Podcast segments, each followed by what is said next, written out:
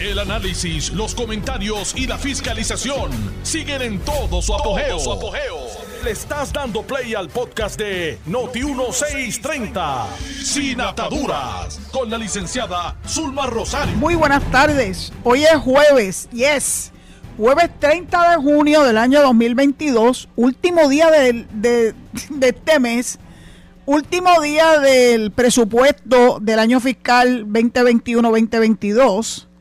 Eh, es un día muy importante, particularmente para las agencias de gobierno, para los servidores públicos, porque es el día en que termina el presupuesto vigente y mañana ya entra en vigor un nuevo presupuesto, que no sé si va a ser el impuesto por la Junta.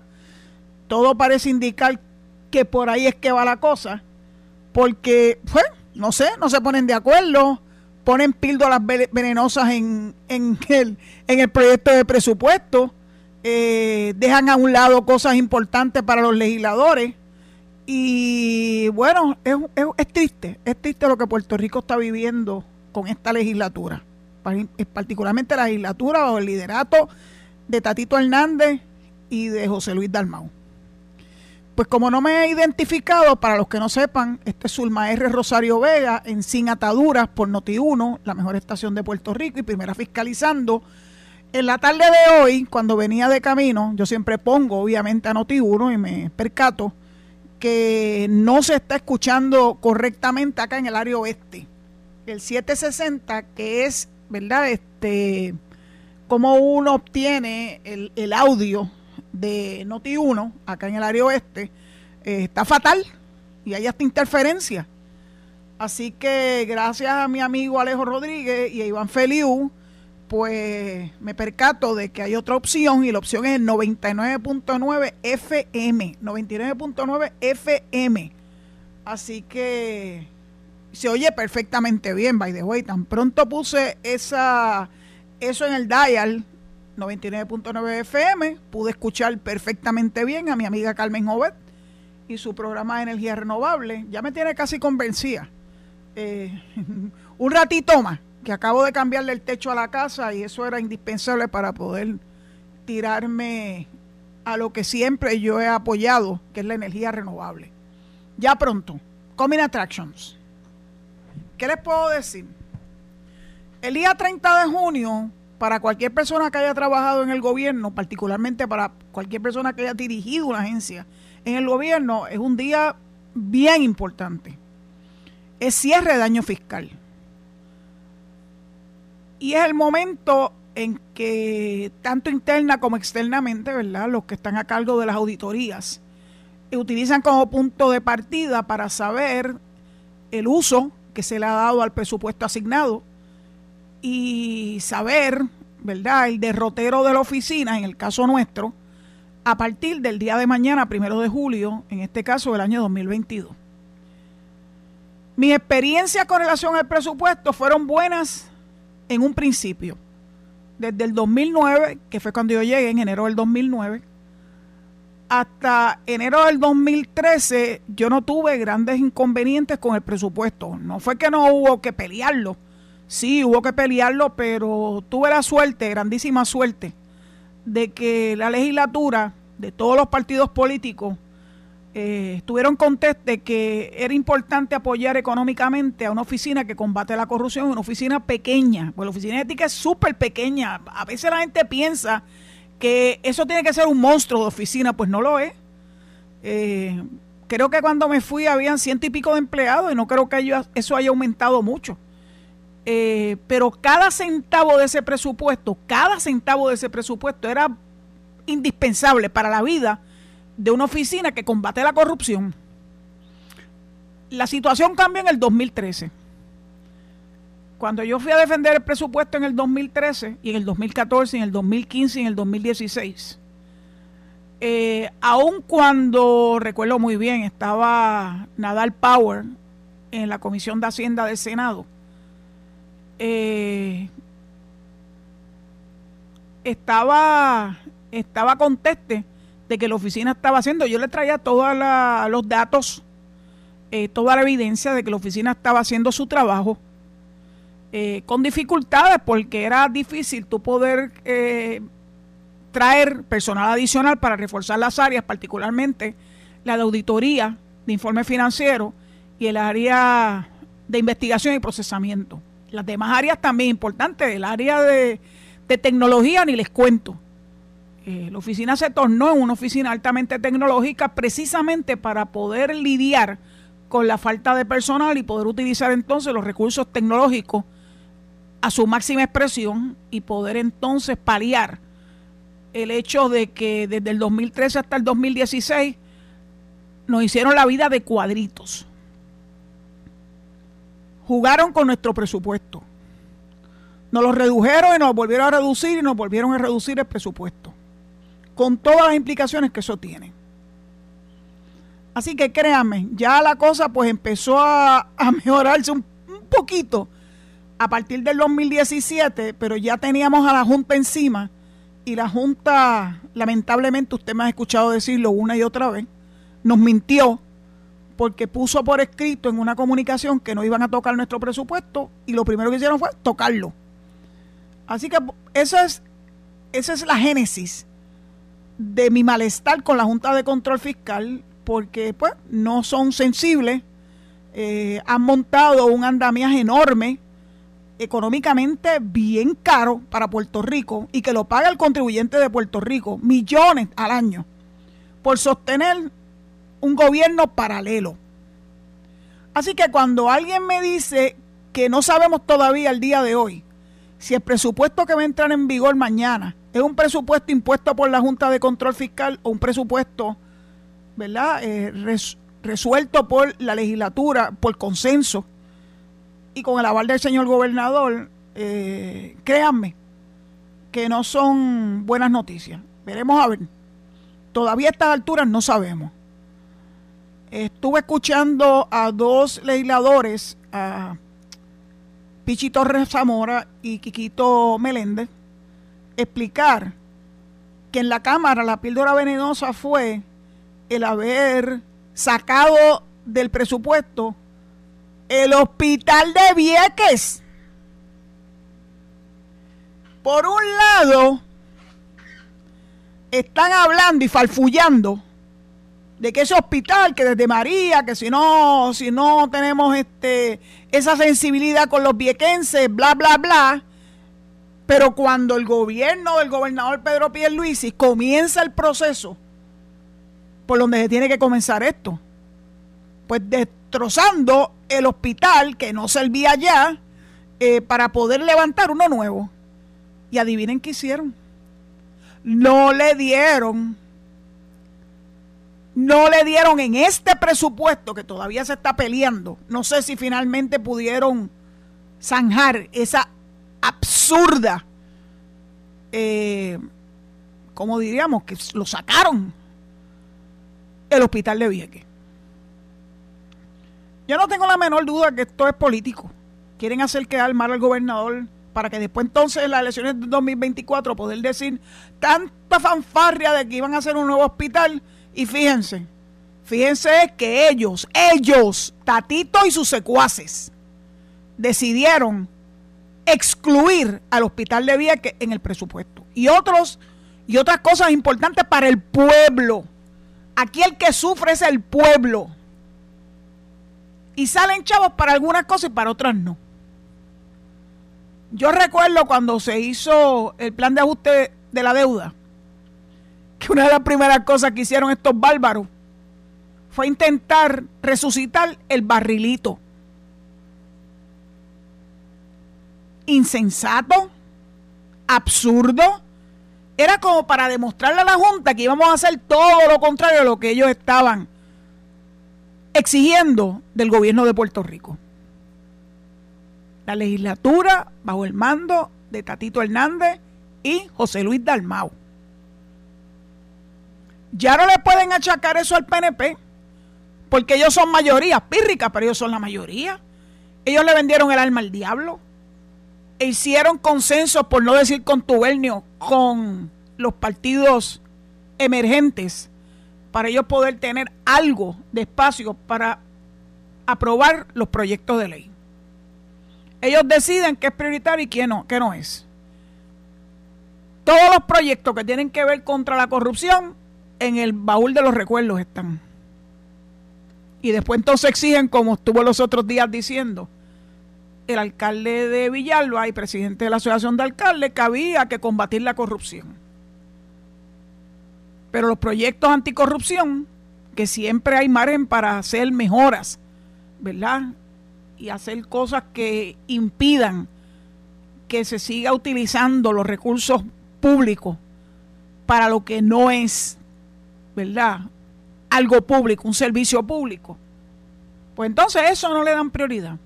Eso no lo resuelven.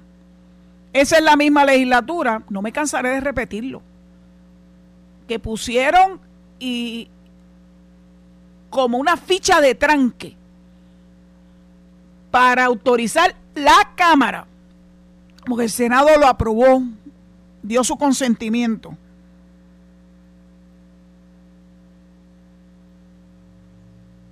Al nombramiento de Larry Selhammer. ¿Y qué hizo la Cámara de Tatito Hernández? Ah, sujetó ese nombramiento a que se aprobara una reforma electoral que ni siquiera estaba presentada ante la legislatura. Believe it or not. Y todavía es la hora, un año y medio más tarde, que todavía no existe un proyecto de reforma electoral. Para que ustedes vean que esta gente son totalmente insensato, insensible. Puerto Rico no se merece esto, de verdad.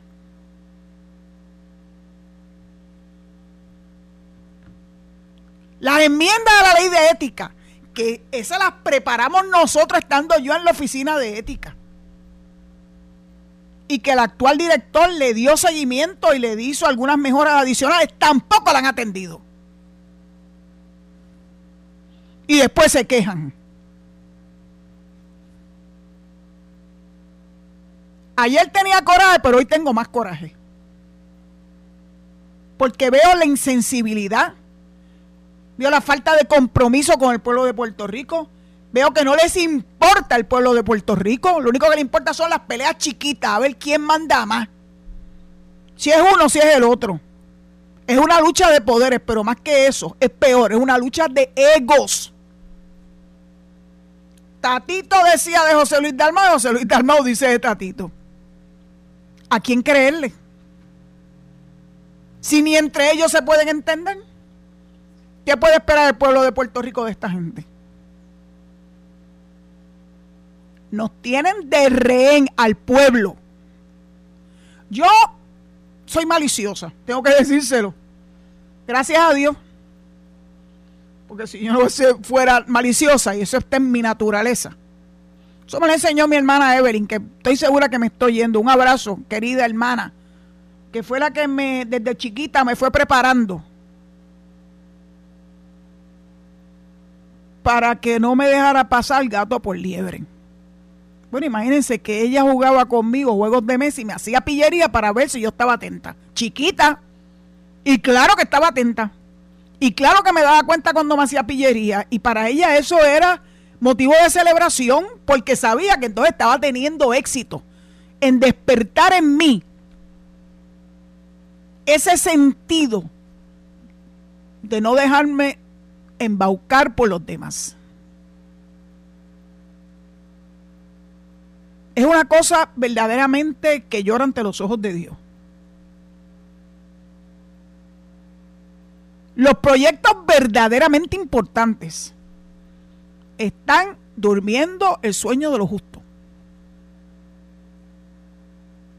A raíz de los arrestos de alcaldes de los dos partidos, un legislador PNP sometió un proyecto desde diciembre del año pasado para obligar que todos los contratos, especialmente los de recogido de basura, que son contratos multimillonarios, tuvieran que pasar por una junta de subasta. ¿Dónde está ese proyecto? Durmiendo el sueño de los justos. Y entonces Luis Javier dice que hay que combatir la corrupción siendo alcalde. Bueno, a lo mejor no le interesa que los contratos de recogido de basura pasen por ese crisol de la Junta de Subasta. Eso tiene el aval de la Contralora. Porque ella muy bien sabe que las juntas de subasta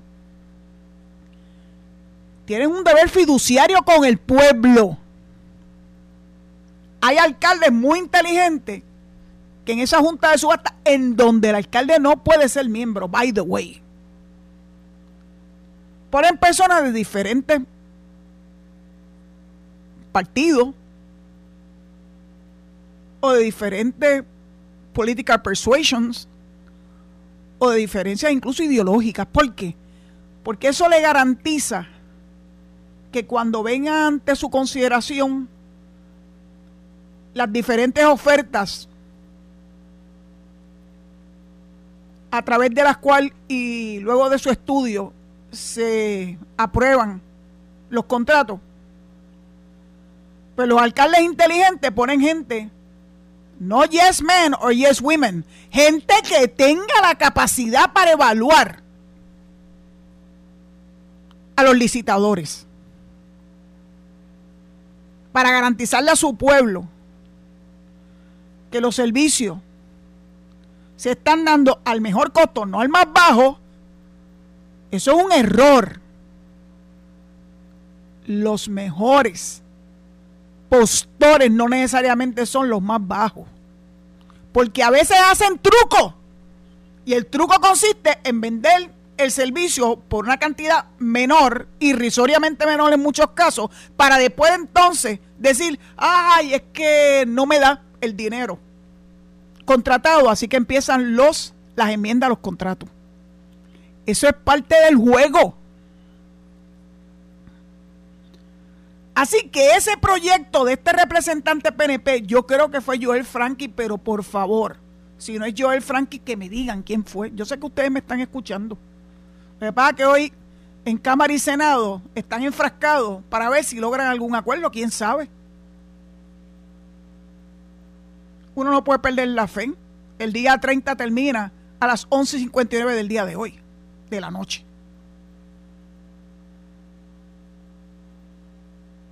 No les conviene. Y por otro lado, están preocupados en que los gobiernos municipales puedan tener suficientes recursos para poder dar los servicios. Y entonces yo escuché hoy, es que esto llora ante los ojos de Dios, que la fórmula esa que utilizan para el gobierno central inyectarle fondos a los gobiernos municipales se han ingeniado una fórmula para hacer los sotoboches, como ver si pueden coger de sopencos a los de la Junta, que saben que no quieren eso. Eso es lo que llaman el fondo de equiparación. Pero lo dijeron. En verdad que ellos piensan que la Junta no está pendiente y miren que yo no soporto a la Junta. Lo único de lo que estoy feliz es que no esté Natalia Yaresco, porque es una gran embustera. Esa sí que es mendaz.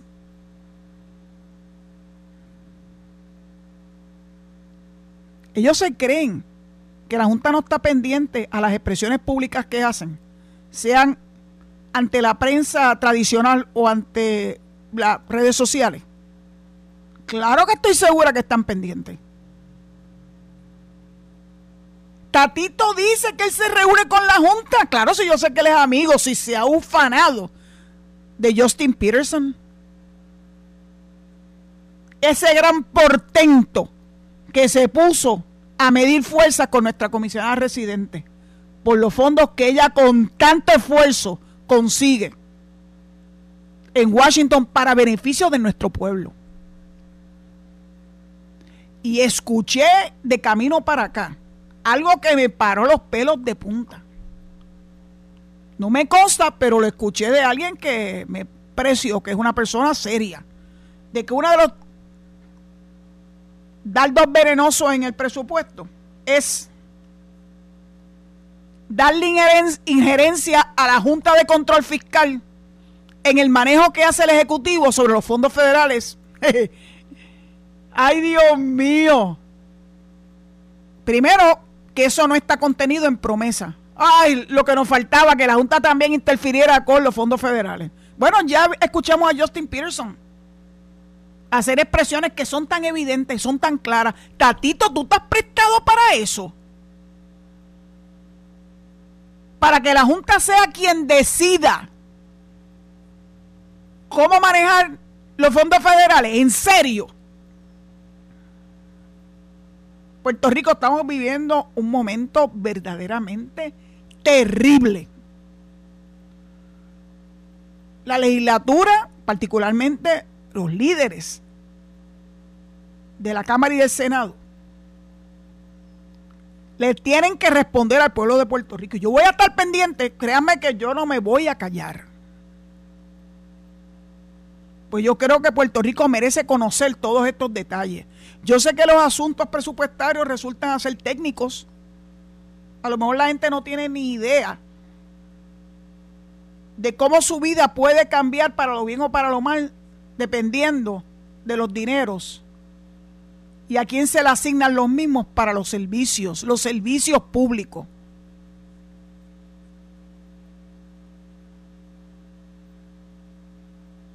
Yo jamás pensé que íbamos a llegar a esto.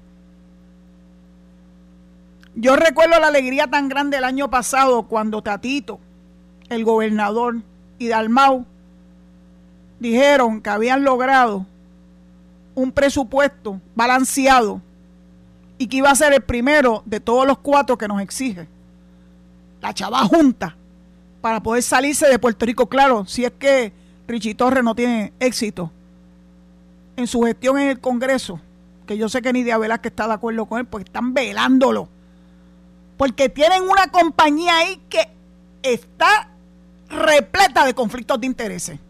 Ah, yo lo sabía. Yo lo sabía. Qué bueno que se dieron cuenta. Bueno, pero como ya Alejo me hizo la señal famosa de que me tengo que callar la boca. Tenemos que ir a la pausa y recordarle que pueden comunicarse conmigo en el día de hoy y prefiero que hablemos de presupuesto. Yo les ruego que hoy hablemos de presupuesto y cuánto esto impacta su vida, su vida como pueblo. Al 787-832-0760. Muchas gracias. Estás escuchando el podcast de Sin Atadura. Sin Atadura. Con la licenciada Zulma Rosario. Por Noti1630. Buenas tardes. Aquí estoy. Esperando sus llamadas. Así que vamos a empezar con la primera, este Alejo, para ver si podemos hoy atender muchas llamadas. Adelante. Buenas tardes. Buenas tardes. El señor Vélez. ¿Cómo está Vélez? Muy bien, gracias a Dios, muy bien, todo bien. Pues eh, me, alegra escucharla a usted. Gracias, gracias. Cuéntanos, ¿qué quieres compartir con nosotros? Sí, sí, bueno, pues yo tengo que hablar algo respecto eh, a lo del presupuesto y eso es muy buen tema. Ahí se ve este, la mezquindad este, de Tatito Hernández y de José Luis Dalmao, ¿verdad? Que, como usted dijo, quieren satisfacer, ellos hacen eso como satisfacer un ego. Entonces, uno de ellos quieren probarse a sí mismos que ellos son los que pueden, que ellos son los que mandan, aunque el pueblo se perjudique. Y esto es para aquellas personas que me dicen por ahí, que yo los conozco, aquellos que dicen por ahí en otro lado que yo no conozco, pero que sé que tienen mi solución, que dicen, ay, yo no voto porque este eh, nadie ningún político me trae la compra ningún político me paga la luz ningún político me paga el agua pues le voy a decir una cosa aunque usted no lo crea esas son las cosas que hacen que la vida de uno se afecte la vida y la vida de ustedes también los que dicen esa filosofía de que yo no voto porque el político no es el que me trae pues sabe qué que cuando un político hace las cosas bien y legisla bien indirectamente el político le está este, sufriendo en su bolsillo para qué para que usted pueda comprar aquello que usted necesite ¿verdad? Con facilidad. Ahora, si el político es un mediocre y es un tirano y es un egoísta, ¿sabe lo que va a pasar? Indirectamente te quita la compra, te, te, quita el agua y te quita el agua. ¿Cómo? Aumentando hasta todo y qué va a hacer con tu bolsillo te va a afectar. ¿Y sabes qué? Que tu vida diaria se va a afectar y no es para gozo, va a ser para tristeza y sufrimiento. Así que aquellos que tienen filosofía, más vale que cambien porque por eso votar es importante, porque así podemos sacar a aquellas personas que son unos mediocres y, perdonando la expresión, unos malamañosos que no hacen nada, es el instrumento que tenemos para expulsarlos y poner gente que debe de ser dedicada y de corazón. Y que conservemos los líderes, como dijo Don Luis APG una vez. Don Luis APG una vez dijo, cuando usted tenga un líder bueno, valorícelo, porque si ustedes llegan a votarle en contra y ese líder se va, entonces se van a dar cuenta del líder que han perdido como pueblo. Que pasen buenas tardes. Muy buenas tardes. Eh, gracias por tu participación y gracias por recordarnos que el, el instrumento más importante que tenemos nosotros en nuestras manos es precisamente el derecho al voto. Los políticos sí tienen que ver con lo que pasa en nuestra vida diaria. Sí, claro que sí.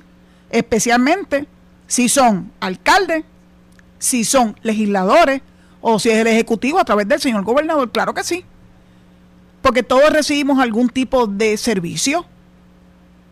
Si el gobernador no nombra un buen secretario de Hacienda y este no sabe trabajar los, los recursos, no nos puede pagar nuestros reintegros. A las personas mayores, los bonos, ¿verdad? Que le corresponden, por cierto, a mí no me toca. Eh, si no tuviéramos buenos alcaldes, los servicios para la población de cada uno de los municipios no se darían, empezando por el recogido de la basura.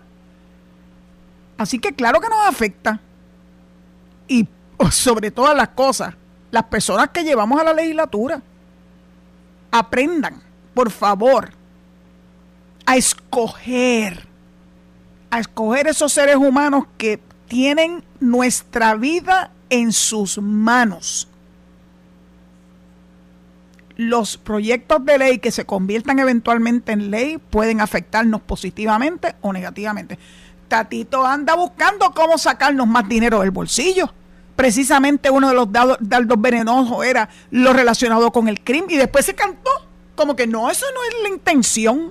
Miren, ya Tatito hace muchos años que le llamaron taxtito precisamente porque eso es lo más que a él le gusta meternos la mano en el bolsillo. Así que de él no le creo ni el Ave María. Vamos a la próxima llamada, por favor. Alejo. Aló. Adelante, adelante, adelante. Aló, muy bueno. Bueno, licenciada Michael Meléndez. Adelante, Michael. Licenciada, yo no soy un contable público autorizado. Yo no soy una persona especialista en, en economista, pero sí le puedo decir que, que estas personas que son los políticos, que son los llamados a establecer un presupuesto balanceado, han usado, han abusado de su poder y han utilizado el gobierno para accesar tanto dinero. Yo me acuerdo perfectamente bien cuando la Autoridad de Energía Eléctrica producía tanto dinero y tenía, podían, podían hasta regalarlo, pero ellos lo utilizaron y lo metían en un barril de tocina, metían la mano, sacaban y despilfarraban. Pero en ningún momento se preocuparon o dijeron, vamos a, vamos a mejorar la infraestructura, porque nosotros necesitamos tener una infraestructura bastante fuerte para evitar problemas en Puerto Rico de perder electricidad cuando pase un huracán, porque los huracanes no, no han destruido. Yo personalmente y una de las personas que inspeccioné este, líneas de 230 mil voltios alrededor de la isla. Y a mí me da pena decir que yo lo sabía. Pero usted sabe una cosa, nadie me prestó atención, nadie me escuchó. Y estos, y estos este, legisladores y senadores de Puerto Rico no les importa, no les interesa el bienestar del pueblo de Puerto Rico. Ellos lo único que les importa es defender su finquita y mantenernos encerrados en una, una prisión que se llama este Colonia. Muchas gracias, licenciado. Michael, usted ha dicho tantas verdades en ese en menos de dos minutos que agradezco mucho su llamada porque lo que hace es confirmar eh, la frustración que el pueblo de Puerto Rico siente con esta legislatura. Y no con esta solamente, venimos arrastrando estas malas mañas de hace muchísimos años. Así que gracias por su participación. Espero que puedan nuevamente llamarnos al programa porque este es el tipo de participación que yo verdaderamente aprecio y que estoy segura que nuestros oyentes también. Vamos a la próxima llamada, Alejo. Adelante. Adelante. Saludos, Vázquez Bayamón. ¿Cómo está, doña Zulma? Adelante, Vázquez. ¿Cómo está? Todo bien, bastante bien, gracias al Señor. Todo en orden. Qué bueno. Cuéntanos. Doña Zulma, llevan tiempo, le cogieron de la mano el bolsillo a la gente, porque como saben que, que lo que el gobierno federal les ofrece, ellos no lo pueden tocar, pues a base de impuestos le pueden meter la mano en el bolsillo a la gente y, y, y hacerlo pasar necesidades y, y quizás en algunos casos ponerlos en hambruna.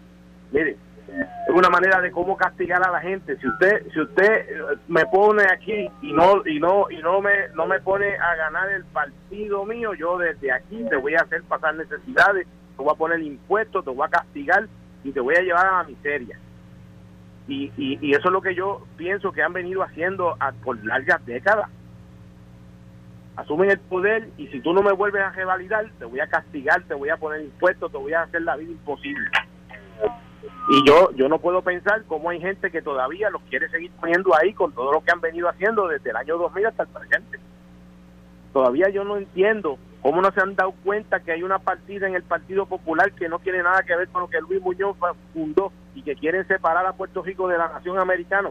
Y, y, y, que si tú no los pones a ganar en unas elecciones cuando están dejotados, te castigan, te hacen la vida imposible. Y hay mucha gente en ese partido que les gusta el fuego y lamentablemente estamos en, un país en quiebra, en un país descompuesto, que tenemos un gobierno en el presente que está tratando de llevarlo a cabo y lo entorpecen y, le meten piedras en el camino para que no logre nada. Porque en la mente de estas personas, la gente en Puerto Rico no se merece nada y no quieren que progresen, los quieren mantener en una en una pobreza, en una miseria, en, pasar necesidades para todo. Y ya es hora de que la gente despierte el único partido y la única institución que te garantiza la seguridad y que por largas décadas tú has visto que cuando gobierna progresa es el PNP. Así de simple. Gracias, doña Zulma. Excelente, excelente tarde. Muchas gracias, Vázquez, por tu participación. Vamos a la próxima llamada, Alejo. Adelante. Buenas tardes. Buenas tardes. How are you? How are you, ma'am? Usted oh. es una señora esencial para este país. Muchas gracias. Mire, qué pena da que estas personas que tenemos ahí en la legislatura deben de ser cada dos años porque están jugando con el corazón de este pueblo que necesita que ellos pasen, ¿cómo se puede decir? La legislatura de este país está jugando con la sangre de este pueblo. Señora, qué pena y eso lo están haciendo para la estalidad no llegue y hacer piedra en el camino. Pueblo, despierta, que miren lo que están haciendo, gastando el dinero de ustedes en hora extra para pagar a todas esas personas de oficina y todo esto, cuando el gobernador pudiera coger la junta ayer y tirar la legislatura y cerrarla y mandarlo para la casa porque no están haciendo nada. Son unos inútiles. Le da un carrito de hot dog y tienen problemas vendiendo los hot dogs. Lo quiebran, lo quiebran. Lo quiebran y después nos dicen que los hot dogs se le dañaron. Porque lo que están jugando con el dinero del pueblo, escondiéndolo, a ver si pueden sacarlo. ¿Ok? Esto es el todo de este. ¿Ok? Por eso no hay algo balanceado para que el pueblo pueda firmar y salir de la Junta. Ellos no quieren que la Junta se vaya. Le están poniendo piedra en el camino al pobre gobernador que está tratando de hacer la cosa. Gobernador, despierta, tú y la Junta se pueden juntar y tener un desbalanceado para este pueblo, para que ellos se vayan de aquí, que están gastando 300 millones al año, que ese dinero pudiera ser para pagar por energía para este pueblo que tanto sufre. Esos, esos pobres viejitos de, de la montaña que no van a poder pagar su electricidad, su agua, le subieron todo. El pobre comerciante que tiene dos empleados ahora tiene que tener toda esta reformas laborales que hacen una estupidez ahí que yo no sé de dónde salen.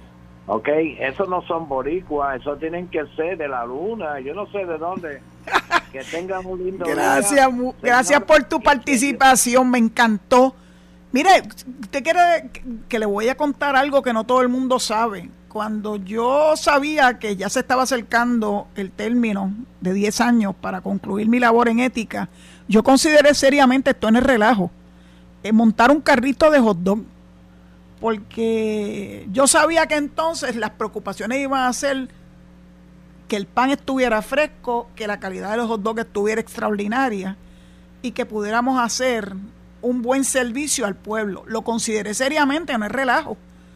Eh, lo que pasa es que las noticias cambian, como dice Noti1, y quién me iba a decir a mí que iba a terminar frente a este, a este micrófono que yo verdaderamente agradezco esta oportunidad. Gracias por su participación.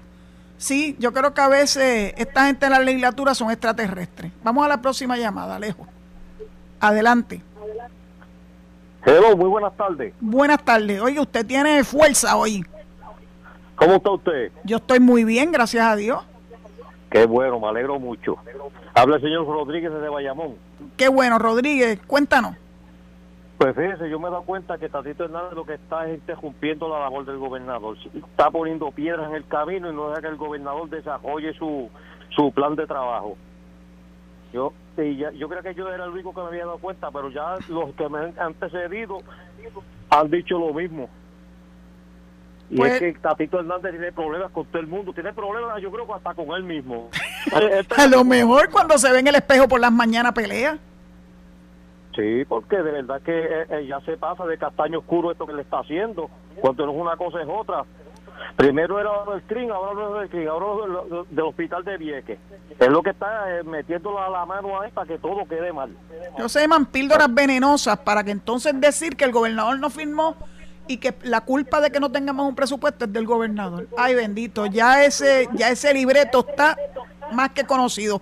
Gracias por tu participación. Gracias por tu participación, Rodríguez. Seguro. Vamos a la próxima llamada, Alejo. Adelante. Adelante. Licenciada, buenas tardes. Buenas tardes. Sí, gracias por ese eh, tiempo que usted ocupa en la emisora que es tan importante para el pueblo. Eh, le pregunto, licenciada, con mucho respeto, si usted sabe la autoría de ese cuadro que está en la oficina de energía eléctrica. No entiendo la pregunta. ¿El cuadro telefónico? No, no, el cuadro, un cuadro que hay en la pared de, de la energía eléctrica que, que luce a Tomás Torres Placa. Bueno, yo no sé de qué me está hablando, pero Tomás Torres Placa eh, es el representante de los consumidores en la Junta de Gobierno de la Autoridad de Energía Eléctrica. así que desconozco si hay un cuadro físico este, sobre ello. Alegadamente el ingeniero Torres Placa fue elegido por el pueblo. El problema es que el pueblo, cuando les da la oportunidad de elegir, eh, no participan. Por eso, pero yo, yo pregunto, en favor del pueblo, ¿qué ha hecho ese señor? Bueno, yo desconozco. Dinero?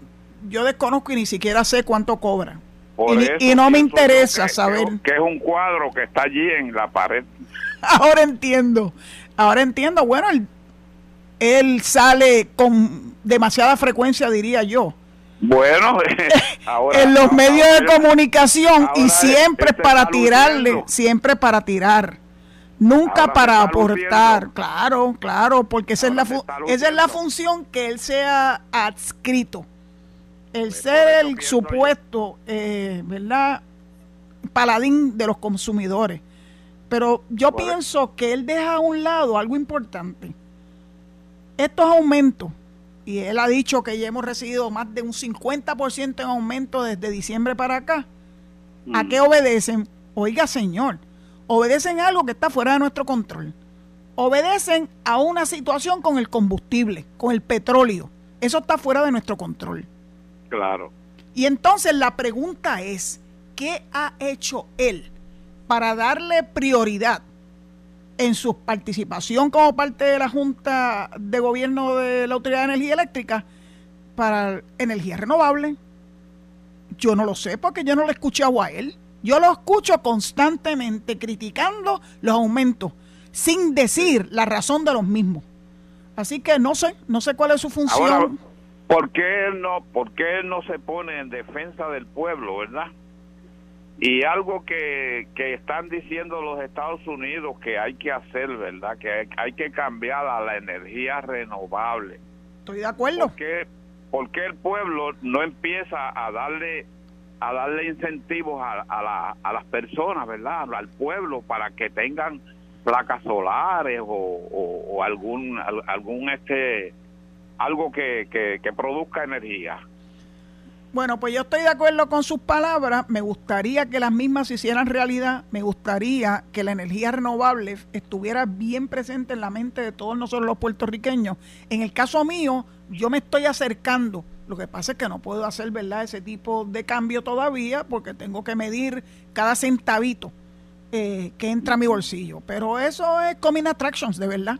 Porque yo sé que es lo que va a darnos a nosotros la tranquilidad que tiene Carmen Jovet de que tiene sus placas solares y sus baterías, etcétera, y que puede sentirse tranquilo y que ni cuenta se da cuando se va o viene la luz. No importa si la produce Luma o si la produce energía eléctrica, a mí no me importa quién, quién nos da el servicio, lo que a mí me importa es que nos den el servicio. Así Claro. que gracias por su Eso- participación. Gracias a usted por escucharme. Tiene tanta razón y me encantó eso del cuadro. Lo recordaré. Vamos a la próxima llamada, Alejo.